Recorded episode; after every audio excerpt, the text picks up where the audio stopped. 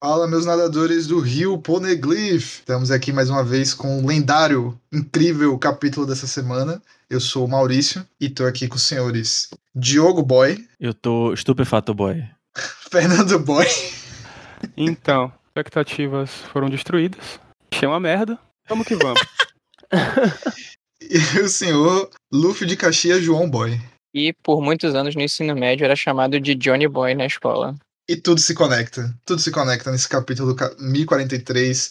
Nós morremos juntos. Não é um convite para o suicídio coletivo. É só o Yamato sendo bravo. Caralho. Eu já tava me preparando aqui. Nunca um cast foi de 0 a 100 tão rápido, velho. E antes de mais nada, claro, vamos sempre comentar brevemente essa capa de. essa história de capa do Germa que. Uau, o Oven chegou no Roll Cake Island, tem um bolo caído, é isso, tchau. Pronto, bora, capítulo. Quem foi esse cara que Sim. chegou? Junto com ele temos a, a irmã do Katakuri, a irmã mais velha, esqueci o nome dela. É a do mundo dos espelhos, né? Espelhos, a, isso. a Brulé. Brulé, isso. Valeu. É ela mesmo. Doido. E ninguém limpa essa ilha, hein? Porque o bolo de casamento ainda tá caído aí. Mas é tu que vai carregar Não. então, né, desgraça? Quem é que vai levar? É um puta bolo. Mulher queria Então. tanto bolo de casamento, mas não comeu. Aí, ó, o bolo aí, ó. Ela comeu, ficou doidona na droga, saiu voando e nunca mais voltou, basicamente. É isso, crianças, não comam muito doce. E, bem, a gente discutiu semana passada o- as consequências dessa luta do Kaido com Ruff e tivemos expectativas atendidas e expectativas não atendidas. E vamos discutir tudo isso hoje. Primeiro, o Ruff murchou, né? Mesmo, real. Aconteceu. Uma expectativa atendida foi o cara da CP0 virou é, guacamole. Virou patê essa porra, velho. A gente tem que lembrar sempre que o One Piece segue a regra da Marvel, né? Tipo, sem corpo não há morte. A gente não viu Nossa, isso é uma regra do mistério de policial, É, porra. do direito. pois é, né? A regra- É a regra universal. Mas é sério, porque tipo, a gente vê o golpe, mas a gente não vê o cara morrendo e daqui a pouco esse desgraçado volta. É real, é real, acho bem possível. Agora, a cara. A, a expressão. Eu não posso dizer com a expressão, porque os dois usam máscaras. Exato. escola. Uhum. Mas o outro cara tá lá fazendo um, um nod com chapéu, sabe? Então deu aquela impressão de tipo, foda-se, eu vou passar, eu vou continuar a missão. Uma coisa parecida. Sabe, quando você faz merda na rua? Aí tua mãe vai te dar uma porrada e você não pode falar nada porque você sabe que você fez uma merda? Uhum. Tu fica calado. E se É isso aí. Ele se- falou, vai. vai tomar bolo na mão e se tirar, vai tomar dois. A- Acho, acho legal que eu- no último capítulo, na última página do último capítulo, o Kaido tá com aquela cara de Avenida Brasil que eu falei, né? E a primeira página aqui, ele tá com a mesma cara, tipo assim, reaproveitaram o mesmo desenho. O Oda deve ter feito numa folha grandona e, da- tipo, no outro capítulo eles fizeram menor a aparição aqui, nessa aqui é maior. É a mesma cara. Dando continuação do, do capítulo é, é Avenida Brasil, tipo, nos episódios anteriores aqui. É, é que nem Pedro e Bino, tá ligado? É, carga pesada. A estrada até aqui. Foi uma cilada. Ele achou que ia ter uma luta justa, foi uma cilada, cara. Eu achei engraçado uma coisa, né? Que algum tempo atrás o LOL tava todo tipo assim. Rapaz, confia, velho. A gente, te- a gente vai fazer tudo aqui. Imagina se esse Kaido desce aqui, vai ser uma merda, kkk. O que, que a gente vai fazer? Aí o Kaido chega e desce. O, o- eu- eu, só tô vendo o espírito sair do corpo do, do LOL. ah, sim, deve estar tipo, Coitado. putz. Foi o primeiro espírito a sair do corpo nesse, nesse capítulo. Mas o espírito que se recusa a sair do corpo é o da Nami, né? Fodão, né? Poxa, fiquei, O nome foi foda. né? fiquei de olho molhado. Extremamente corajosa.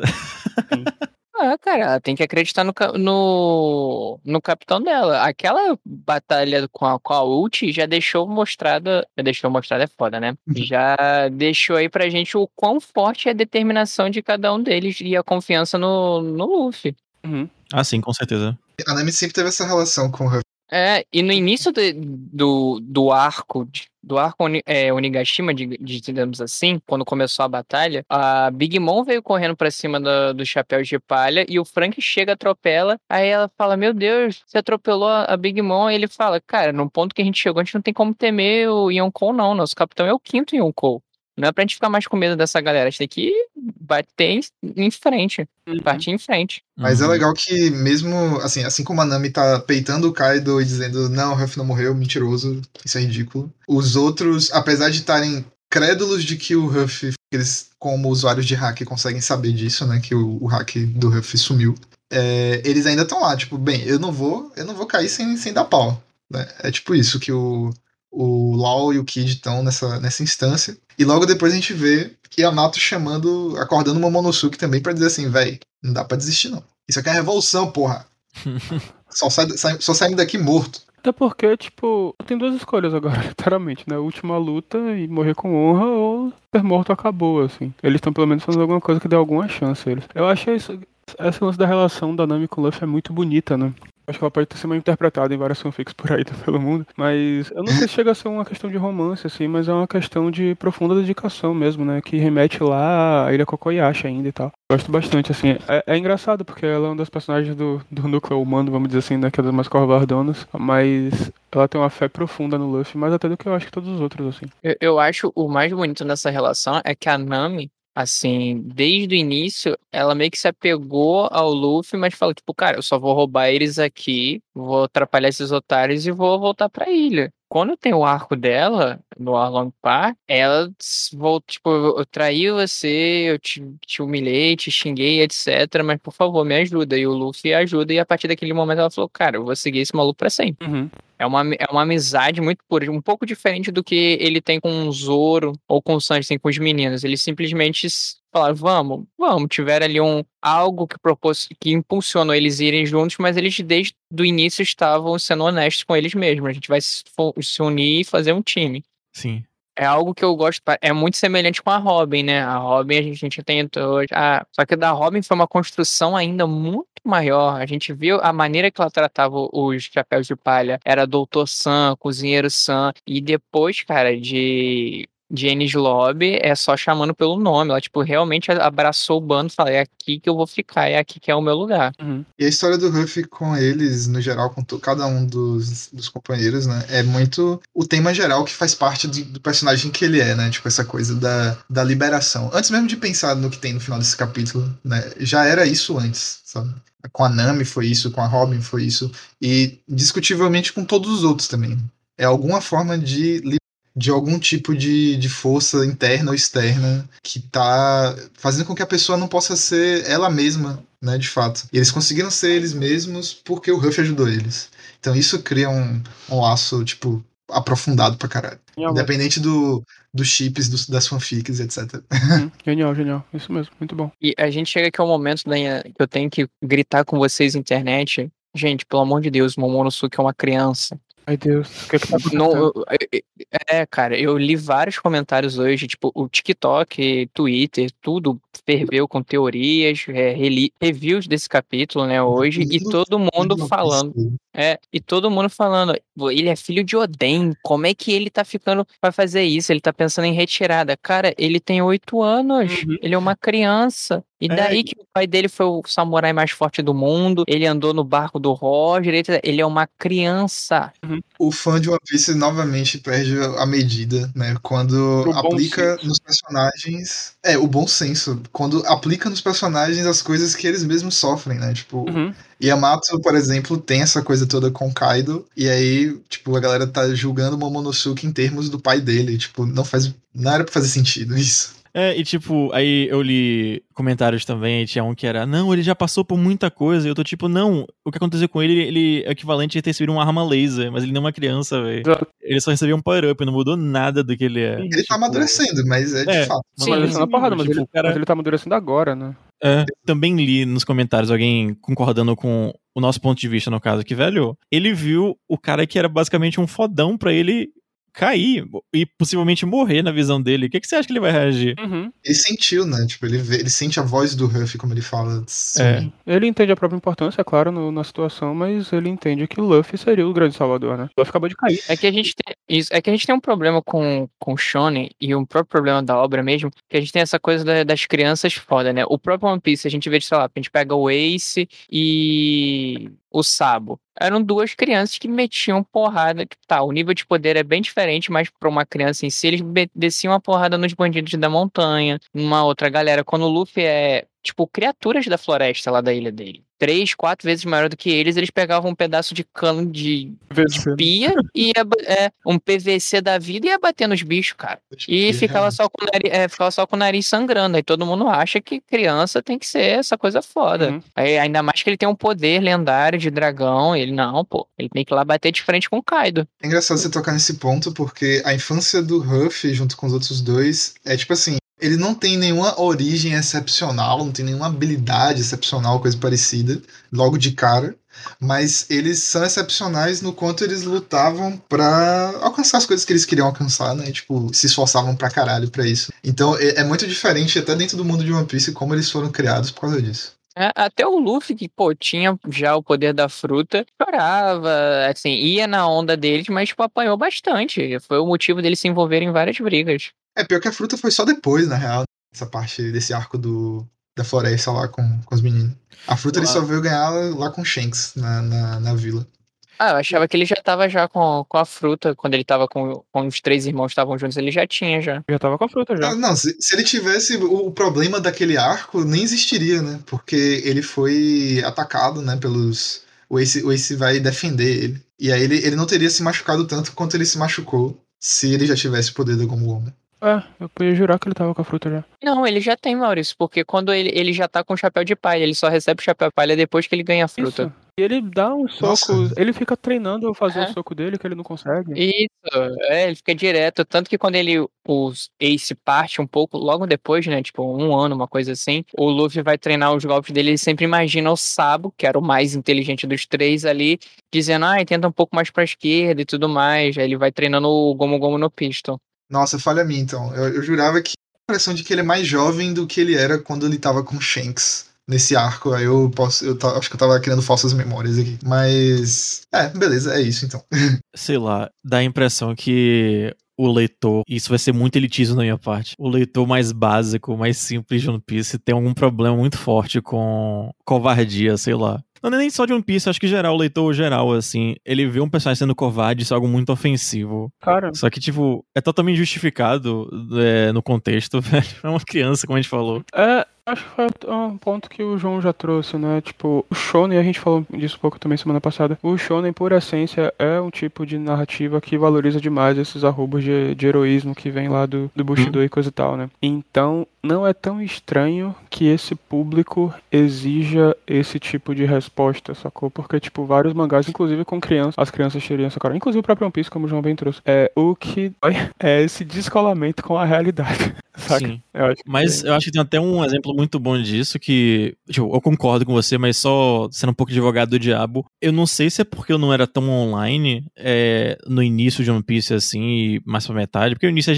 porque One Piece é gigante, né? Mas eu nunca senti a comunidade tendo isso com, com o Soap. Ele já foi muito mais covarde e de evitar as coisas. Eu não senti a ira da comunidade assim, quando eu ia na internet. Foi criado assim já. A gente já foi apresentado o Soap covardão, mentiroso, sem É, poder sim. nenhum. A gente não, tipo, a gente sabe que o pai dele, o Yasop, é um cara foda, mas a gente também não sabe a que medida ele é foda. Ele é foda porque ele, ele tá no bando do Shanks e tem aqueles filler lá de Logtown que ele. É filler a luta com, com Derry? Eu É. nunca lembro. É É filler, filler, né? É, que acaba contribuindo um pouco, né? Que ele lutou com o pai dele lá e perdeu e etc. Já o, o Momonosuke é apresentado que ele é um- uma pessoa muito importante, que o pai dele é extremamente foda. A gente vê os feitos do pai dele que é foda. Ele tem uma fruta, um poder especial foda que pertence a um dos vilões mais fodas ainda da história de One Piece. Então gera toda essa expectativa, essa carga que o leitor acaba criando por conta disso do Shonen, né?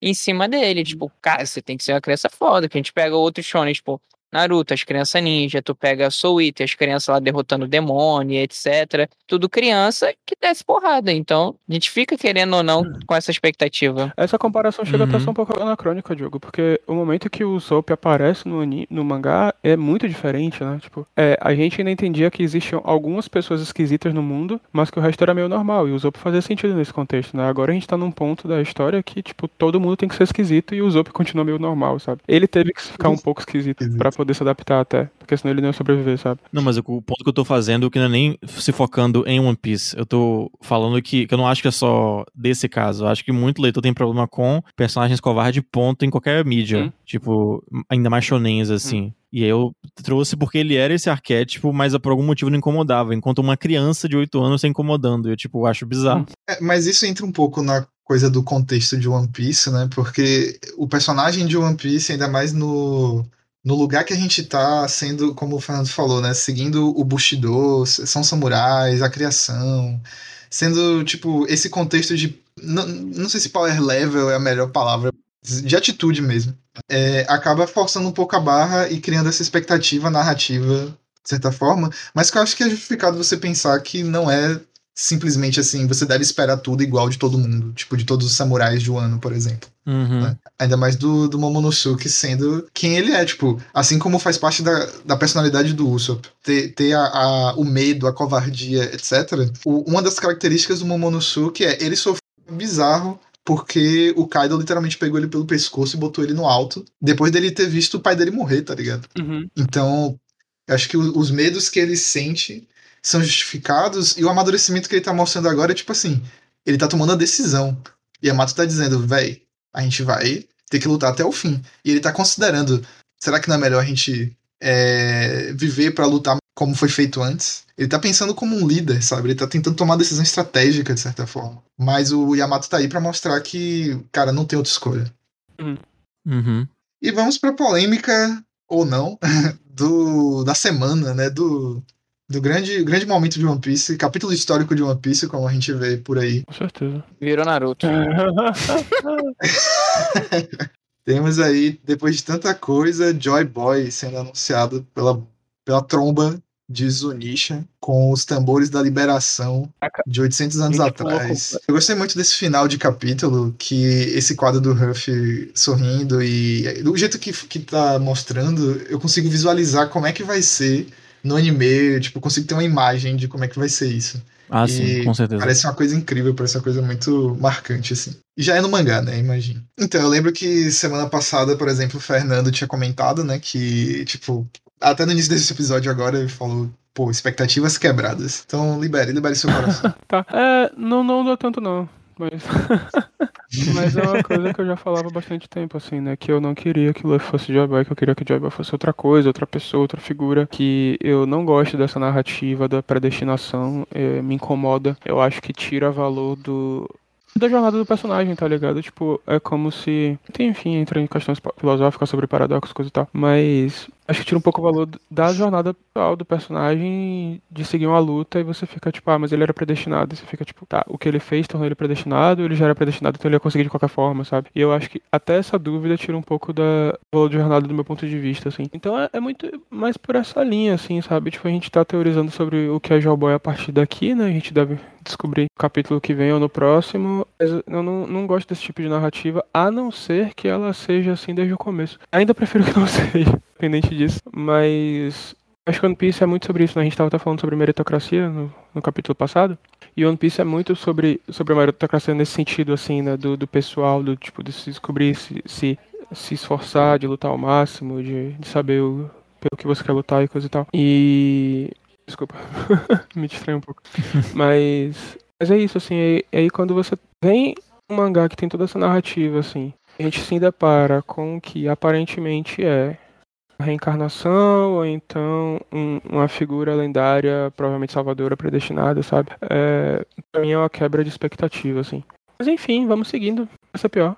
Rapaz, eu acho que assim, sem ter pretensão nenhuma de, tipo, argumentar no sentido de convencer ou mudar sua visão, mas eu tenho uma visão, tipo, diametral, diametralmente oposta, de certa forma, Uhum. sobre tudo isso. E aí, deixa eu tentar me explicar por quê. Porque assim, a gente, a gente discutiu aqui antes sobre isso, né? Que é, o clichê do escolhido. Quando, quando apareceu essas coisas todas de Joy Boy, agora nesse arco, a gente falou sobre isso, né? Isso sempre teve presente de alguma forma. Mas isso não é um ou uma coisa boa, ao, ao meu ver, assim, né?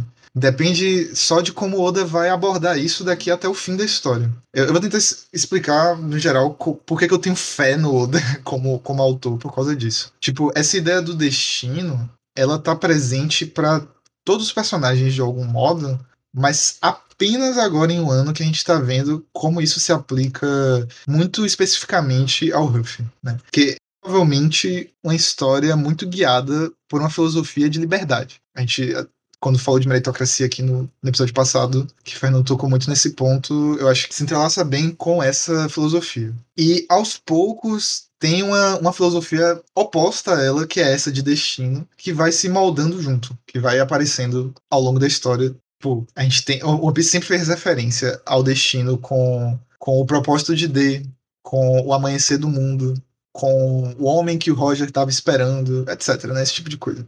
Mas só agora em um ano que veio entrar essa, essa questão de Joy Boy e Nika e foram apresentados como uma forma assim aparentemente mais determinista desse destino, né, que tá sendo que vai aparecer, que vai sendo moldado. Ao mesmo tempo, a gente tem várias instâncias de personagens declarando diretamente oposição a um destino inexorável, né, tipo cravado em pedra. E os personagens eu penso que são a voz do autor. São, então essas coisas que eles falam são afirmações que o Oda tá fazendo pra gente. A gente tem o próprio Huff dizendo: "Eu decido onde eu vou morrer". A gente tem o Hawkins calculando probabilidades e vendo o futuro ser alterado. A gente tem o Capone Bege dizendo na cara do Katakuri que todos têm o mesmo direito de fazer mudar o futuro. Então, tipo, tem várias afirmações desse tipo. E sim, o Oda colocou profecias, colocou habilidade de prever o futuro, etc. Hum. Ele está dizendo: são as ações das pessoas que moldam o futuro. Porque isso não é uma história sobre destino. One Piece não é uma história sobre destino. É uma história sobre liberdade. Assim, a narrativa que, que a gente vê, tudo que o Ruffy é e tudo mais, eu vejo dessa forma. Eu só quero ser o rei dos piratas, eu não quero ser algum tipo de, de figurão, de big shot. Ele fala isso naquela, naquela coisa da aliança que do, do Chapéu de Palha.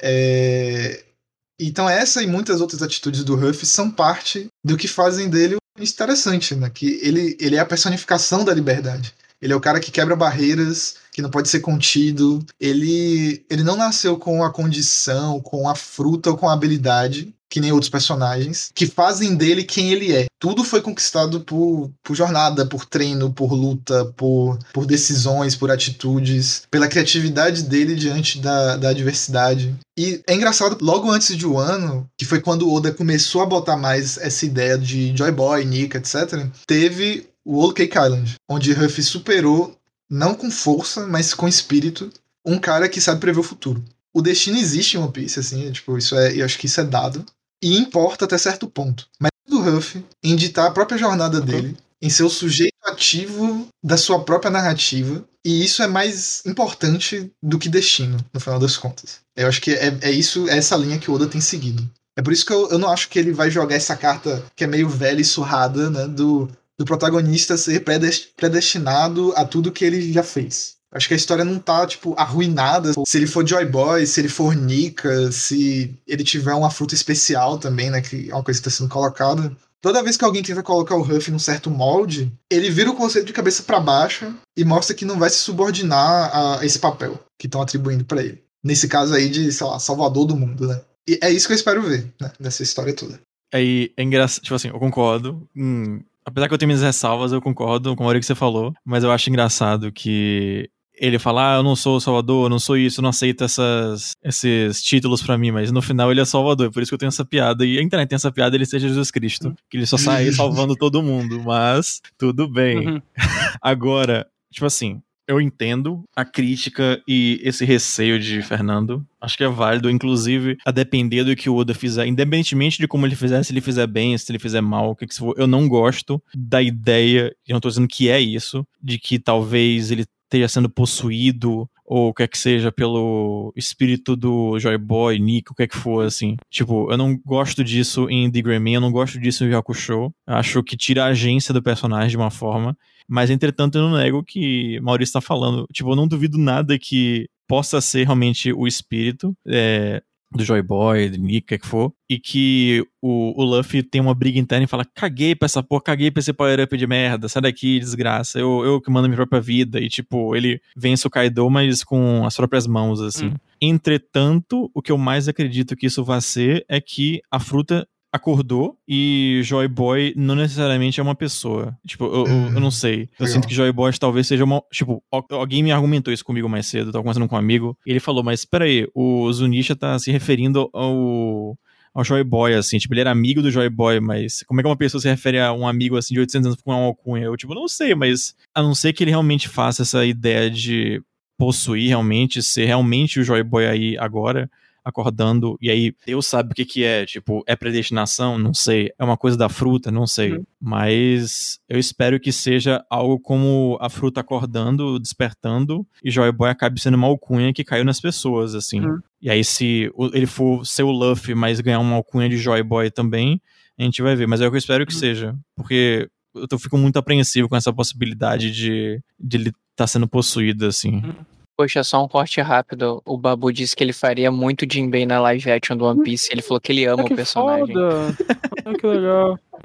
Foi muito legal, velho. Ele respondeu a pessoa que fez a montagem, né? A cara dele. Aí ele falou: It's more than a pleasure to be remembered that way. I'm sure that would be funny. Really, I love Que Jinbei. foda. Uau. É, cara, é o Babu confirmado como Jinbei. É, Nos nossos corações, quando pelo eu vi menos. o, o ator que vai fazer o, o Arlong, né, que é um cara negro, assim, tá, fiquei, porra, vamos vil- vilanizar o negro de novo, que merda. Aí eu fizeram com o Babu, fiquei, porra, de novo. Mas aí depois eu fiquei, tipo, não, faz todo sentido, na verdade, né? A gente até falou disso aqui, tipo, as narrativas sobre os homens pretos, os homens peixe. É muito narrativa sobre escravidão, sobre racismo, então faz sentido que sejam pessoas negras assim, e aí fiquei. Que legal, não sabia que o Babu assistiu One Piece, não.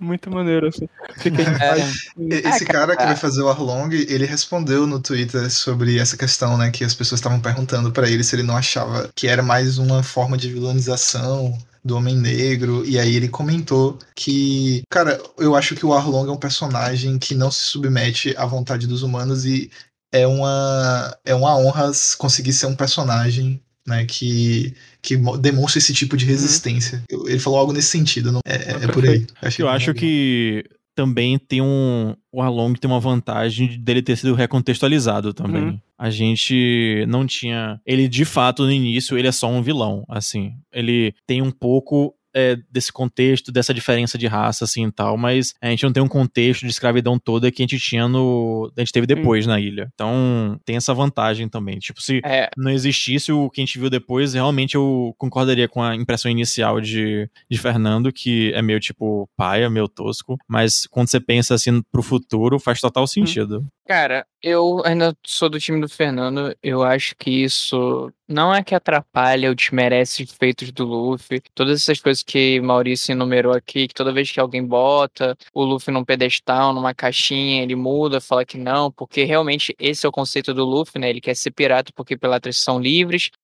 É, o rei dos piratas é, é o ser mais livre desse mundo. Ele tá ele tem um rótulo, mas ele tá fora desses rótulos. Ele pode ser o que ele quiser, pode fazer o que ele quiser, né? Vai atrás da sua ambição. Mas você me virar e dizer que ele tem a mesma fruta do que um rei, ou uma pessoa foda, ou um herói, um pirata, o que for. Joy Boy foi assumindo do, do pressuposto que Joy Boy é um título, como a gente já conversou algumas vezes aqui, que não é um nome de uma pessoa em si, um título, tanto que o Kaido fala recentemente no flashback dele com o King, que talvez ele não consiga se tornar um Joy Boy ou Joy Boy. Então, Tipo assim, todo mundo, todo mundo, né? Dentro de um contexto dos grandes, dos Yonkous ou dos piratas poderosos, tem é, a sua possibilidade de se tornar um Joy Boy. Talvez o, o. que Eu já falei isso, o Roger não se tornou. Ele falou: ah, eu gostaria de ter vivido na mesma época, ter conhecido essa pessoa que era o Joy Boy, por causa da doença dele. Então, por isso que ele não teve tempo de se tornar o Joy Boy da geração, né?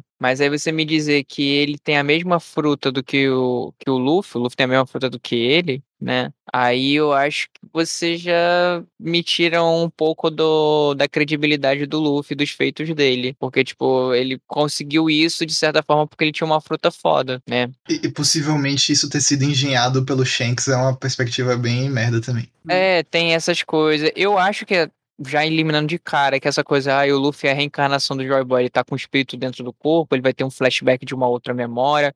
Qualquer outra coisa que a gente já viu em outros shonens da vida, vai reencontrar com um parente morto dentro dele. Isso eu, eu acho que tá fora de cogitação, não vai ser isso. Mas dele ter a mesma fruta do que o Joy Boy pode ser possível, né? E se for, eu vou ficar um pouco decepcionado com isso. Não vou parar de assistir One Piece, longe disso. Vou... Cheguei até aqui, né? Maurício hoje botou, confio, aquela, aquela imagem, né? Confio no Oda do, do, do Sogeking. Sogeking, é, Sogeking. É, o Sop é uma pessoa, o Sogeking é outra. Gente, mil, 1043 episódios tu ainda não aprendeu. Né? É, falando com a Robin, né? E, e eu falei isso, cara, eu cheguei até aqui vou continuar acreditando no Oda, né? Mas é, vai ser um pouco frustrante, sinceramente. A criança predestinada e algumas pessoas usam a. vão recorrer lá àquela previsão da Madame Shark, lá em, na Ilha dos Tritões, que o Luffy ia destruir o mundo, ia mudar e etc., porque ele é uma pessoa predestinada. O, os, os reis do mares, quando a Shira Roche acordou o poder dela, também falaram que sentiram que a, aquela pessoa que eles estão esperando há muito tempo chegaram também. Aí vai todo mundo começar a conectar essas coisas se realmente for isso, né? Que ele tem a fruta do Joy Boy. E eu vou ficar um pouco decepcionado. Mas eu acho que é algo mais da fruta despertada mesmo. Vai ser um momento Dragon Ball Super, que o Goku acorda o instinto superior e vai descer uma porrada. É o que eu tinha falado na. é, eu tinha falado isso, no... se não foi no último, foi no penúltimo. Que antes do flashback do Kaido vai acontecer isso. O Luffy Ultimate vai perder, vai tomar uma porrada muito forte do Kaido e ele vai acordar uma nova, um novo poder. Eu até falei que poderia ser o Gear 5, né? E ele vai começar a dar várias porradas fortes no Kaido, até que ele vai chegar um momento, tipo, cara, eu vou perder, eu vou perder. Vida passa pelos meus olhos, flashback, né? E vai, a gente vai acompanhar uns cinco capítulos aí de flashback do Kaido. Né? É... Por aí não querendo desmerecer sua, sua, sua previsão expectativa, ela é meio que todo capítulo, todo arco de One Piece, né? Então, eu concordo com você, eu acho que é isso que vai acontecer mesmo. É, não, sim, eu, eu acho que é isso, mas, tipo assim, eu, eu espero que seja isso só a fruta despertando, não seja a fruta despertando porque ela é a fruta do Joy uhum. Boy, o Joy Boy ativou alguma coisa no Luffy, o chapéu é, era do que o Luffy tá usando também, era do Joy Boy que foi passado uhum. e etc. Todo tipo, assim. Enquanto o Diogo falava, comecei a me pegar pensando, tipo, porque eles falam, né, tipo, não ouço, mais, a, não ouço mais a voz do Luffy. Eu comecei a pensar, e se o Luffy chegou no estado tal, mental, que a voz interna dele, vamos dizer assim, né, tipo, a forma como o cérebro dele funciona, sei lá, modificou a tal ponto de que outras pessoas identificam ele de outra forma, mas não quer dizer que ele foi reencarnado, sabe? É só, tipo, um estado de espírito, vamos dizer assim, entre aspas, qualquer pessoa poderia atingir, só que tem que ter condições extremas absurdas e que, enfim, não é todo mundo que obviamente vai conseguir, de fato. Eu fiquei pensando, ah, talvez eu me agradasse mais. Mas sei lá também. Vamos esperar o próximo capítulo, sabe? Porque pode ser que esse momento de inconsciência do Ruff, a gente viu paulatinamente acontecer antes, ele desmaiar, mas o Kaido, por exemplo, ter sentido a, o hack da intenção dele em resistir, em continuar lutando, mesmo com ele desmaiado. Então, Pode ser que isso seja a versão extrema dessa oposição e isso seja o despertar não da fruta apenas, porque a fruta aparentemente está despertando de fato, mas isso venha junto com o despertar do que seria Joy Boy, né? Do que seria talvez esse hack do rei que o Ruff tem, que pode estar associado com o Joy Boy, com o, o propósito de D, etc, etc. Eu vou, eu vou falar duas coisas. Uma que pode ser muito séria, outra não é tão séria assim a gente sabe que o hack, a, a, esse poder, a voz das coisas de poder ouvir, é uma forma de hack da observação, né? Muito. Depende. Depende, depende da pessoa, é, principalmente. Assim, o Luffy, o Momo, aparentemente o Kaido sente um pouco, alguma coisa assim. Isso é uma forma de hack da observação ou hack do rei. E a gente, se a gente voltar lá para uma das melhores arcos de One Piece, Skypiea, a gente lembra que tinha Shaq, não era Shaq, eu não lembro agora, ou lá, a menininha que conseguia ouvir todo mundo da ilha. Ela conseguia sentir todo mundo. E a gente ah, é apresentado sim. aquilo como isso. A, a Camina Shandian, que é menorzinha. E, isso, a gente se é apresentado como não como hack, mas como mantra. E hum. o Enel tinha isso, né? Ele, tanto que ele conseguia prever alguns golpes, etc. E o Luffy cria o Gomu Gomu no Baka, que consegue por alguns momentos é, burlar isso, né? E o, o Enel não consegue prever os ataques dele, e ele vai desviando, né? E se o Luffy chegou numa, num estado de espírito mais ou menos como esse, né? Por isso que ninguém achou que ele estava morto, né? Ele entrou num, ah, você tá falando do ataque que ele. O ataque, entre aspas, que ele usa com o Enel, que ele fica, tipo, é, todo, todo molengo e consegue isso, desviar dos ataques. Isso, isso, que ele, ele ah, vai lá. É. Cara, aquilo ali naquela hora, eu parei de pensar. Aquilo ali naquela hora, aquele ataque. o Gomu Gomu no Baka, no taco, sei lá, um negócio desse que ele fala. é ele... Gomu Gomu no Baka. Ele, ele, ele diz. Ele, parece que o Enel, o próprio Enel fala, né? Tipo, é, você só parou de pensar, ou coisa É. parecida. For algo desse tipo. E agora a coisa zoada, né? Ruim, de certa forma, foi a única comparação que veio na minha cabeça. Ai, de novo, né? A gente tá falando de Bleach aqui. é, uma, é uma constante Não nesse podcast, infelizmente. Podcast de Bleach, na verdade. É, a gente vai É. transformar depois. A gente vai anunciar essa mudança agora. A muito custo, a gente tem que mudar o nome do podcast, né? A gente vai mudar pra Bleach agora. Piada aí, interna, não tá interna. Enfim, é, vocês lembram da batalha final do, do Aizen Não. contra o Ichigo? Eu não. Que ambos Sim. chegaram. Tá, ambos chegaram num estado de poder muito grande e evoluído, né? O Aizen, por causa que usou a Hogyoku, que é uma, uma, uma parada lá que dá. Deixa as pessoas fortes, né? Resumindo, pra quem não viu o Bleach, quem não viu, continua assim, por favor. Né? E o Ichigo entra num, num estado de treinamento como igual a sala de, do tempo de Dragon Ball. Se você não viu Dragon Ball, pelo amor de Deus, vai ver pelo menos o clássico pra entender isso, pra você poder falar mal, né? E o Ichigo chega pra lutar com o Aizen e o Aizen fala: Pô, eu não sinto a sua energia espiritual. É, você abandonou o seu poder atra- a- de Shinigami, né, em troca de força física. Só que depois ele percebe que não. O poder do Ichigo tava numa escala tão acima da dele que ele não conseguia sentir. Ele achou que o Ichigo tinha perdido todos os poderes e, e ficou um, um Harris humano, algo do tipo. Só que não. O poder dele aumentou tanto, mas tanto que ele mesmo não conseguia Dizendo que sentir. Ele era um detector de Então, radiação. então o Luffy meio que chegou nesse ponto de, de irradiar um de estar liberando um poder tão forte, tão forte, de hack, de despertar, ou enfim, o que for, que o Kaido aparentemente primeiro e segundo achou que ele estava morto. Algumas pessoas também acharam, e Zunisha só viu esse poder na, em Joy Boy. Tipo, caralho, eu só vi essa liberação de energia tão forte no Joy Boy há tantos anos na minha vida. Tipo, eu nunca vi alguém conseguir liberar tanta energia assim. Eles estão deixando a gente sonhar.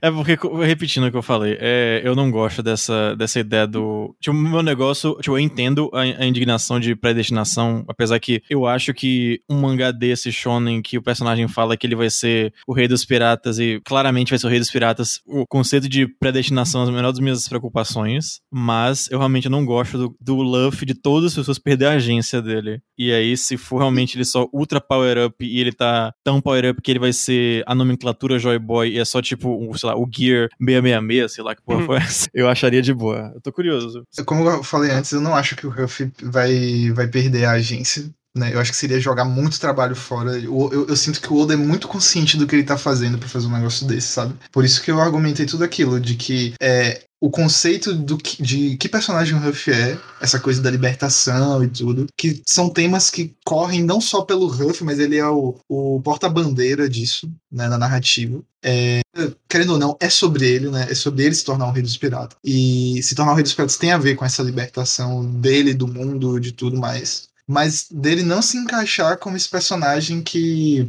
é, foi colocado como o grande salvador, né? E que nem quando fizeram aquela comparação assim de ele ser um herói, né? Um herói para as pessoas, um herói para o povo de algum reino que ele libertou, e ele dizer: "Não, cara, eu sou um pirata, tá? eu quero roubar a carne para mim, eu não quero distribuir a carne para as pessoas", né? Que é como ele entende, como como ele define o conceito de herói versus o conceito de pirata. Uhum. Então, eu, eu ainda acredito muito que o Oda consegue subverter, né? Eu acho que é tudo um grande red herring, na verdade. É O Oda tá jogando um verde retado com esse negócio de Joy Boy, na verdade, pra depois subverter.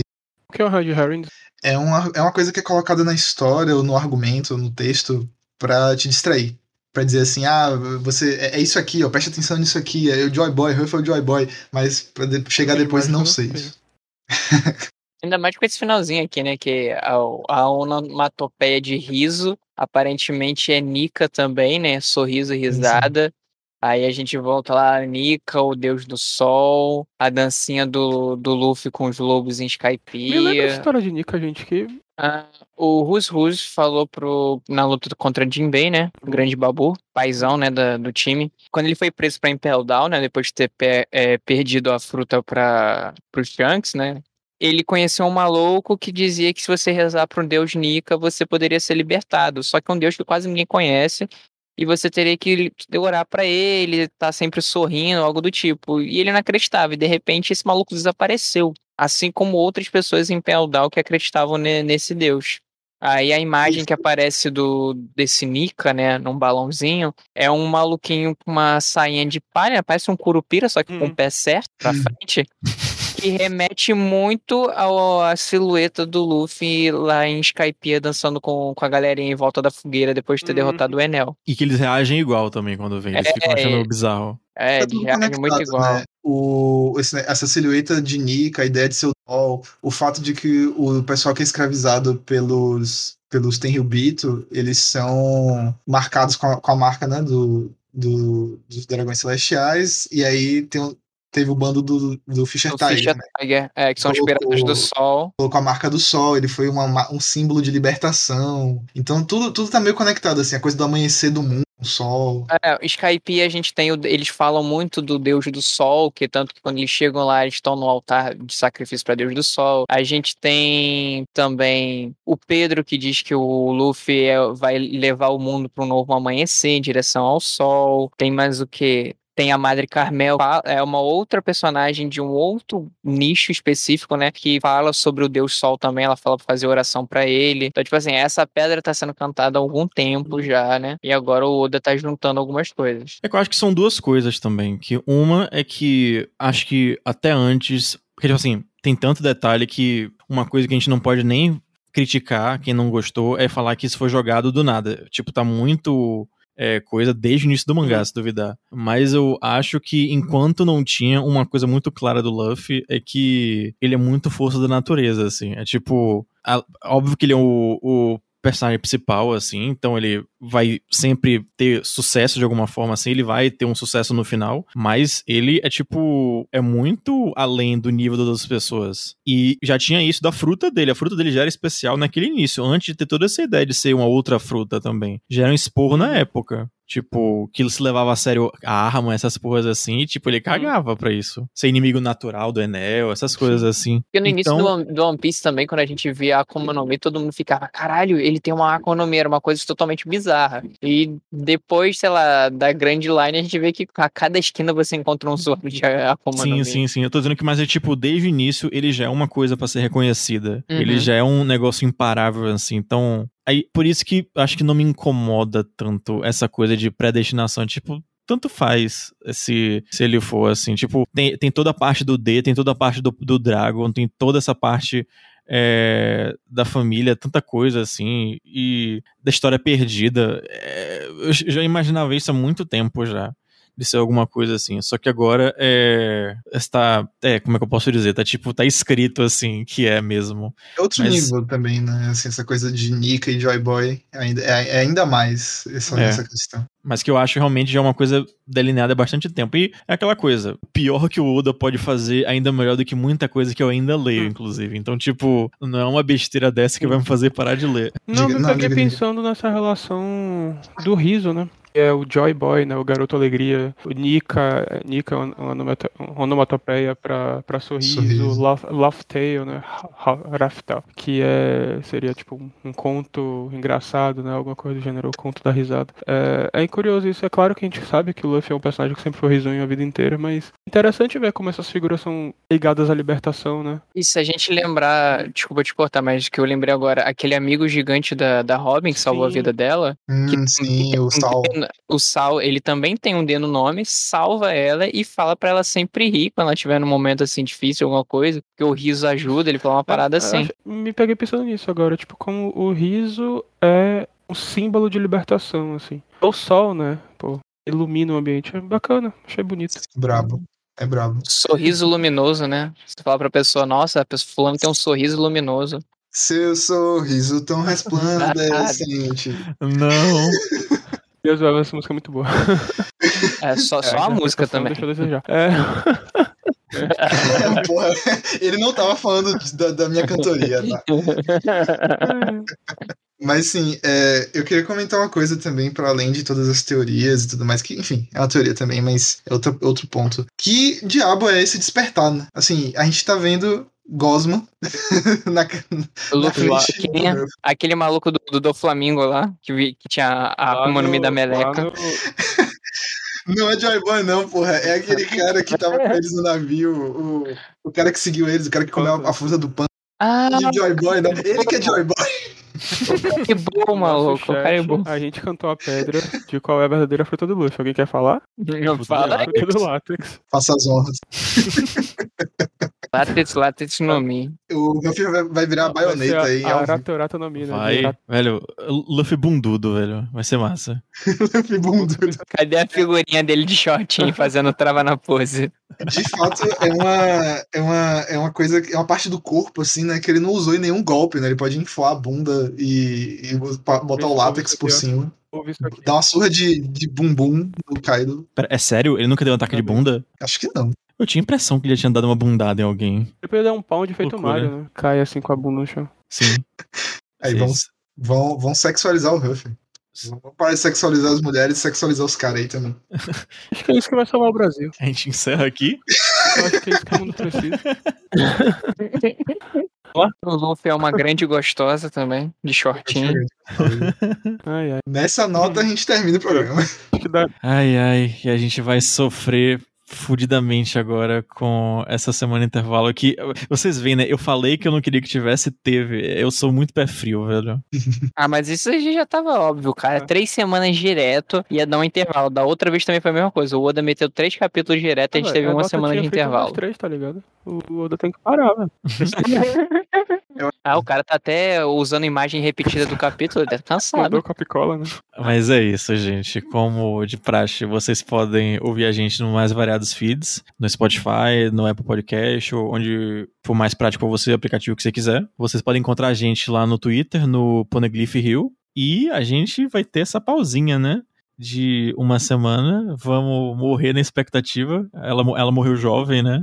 Programa especial de. Bleach semana que vem. que inferno. É, antes da gente se despedir, eu queria falar, deixar um recado aqui pros ouvintes, que existe um outro podcast chamado Road Poneglyph, uma galera massa também que fala sobre One Piece, aparentemente eles fazem review igual a gente, né? A gente encontrou recentemente, né, sem querer, no, no Twitter, viu esse perfil, e eu acho legal a gente deixar aqui o, compartilhando, né, o trabalho da galera que, como a gente já sempre fala da, da One Piece Sets, né, que é a nossa referência, do Brasil de trabalho de One Piece, a gente já comentou algumas coisas. É legal ver que tem outras pessoas fazendo esse mesmo trabalho, né? Cada um com a sua opinião. Né? Todo mundo gosta de conversar com seus amigos de, de algo que é gostoso, né? De um anime que. E de One Piece é meio difícil. A gente vê, na verdade, podcast sobre animes com review no Brasil, pelo menos eu- é difícil encontrar alguns, né? Ainda mais de One Piece. Só, eu só achava que existia né, tirando o nosso, né, que a gente fazia no feed do Maratona, depois passou pra cá, era só do One Piece Ads. Fora a galera no, no YouTube, que eu sei que sempre fazem, mas podcast em si eu nunca tinha visto. Então fica essa dica aí pra Bacana, vocês. boa.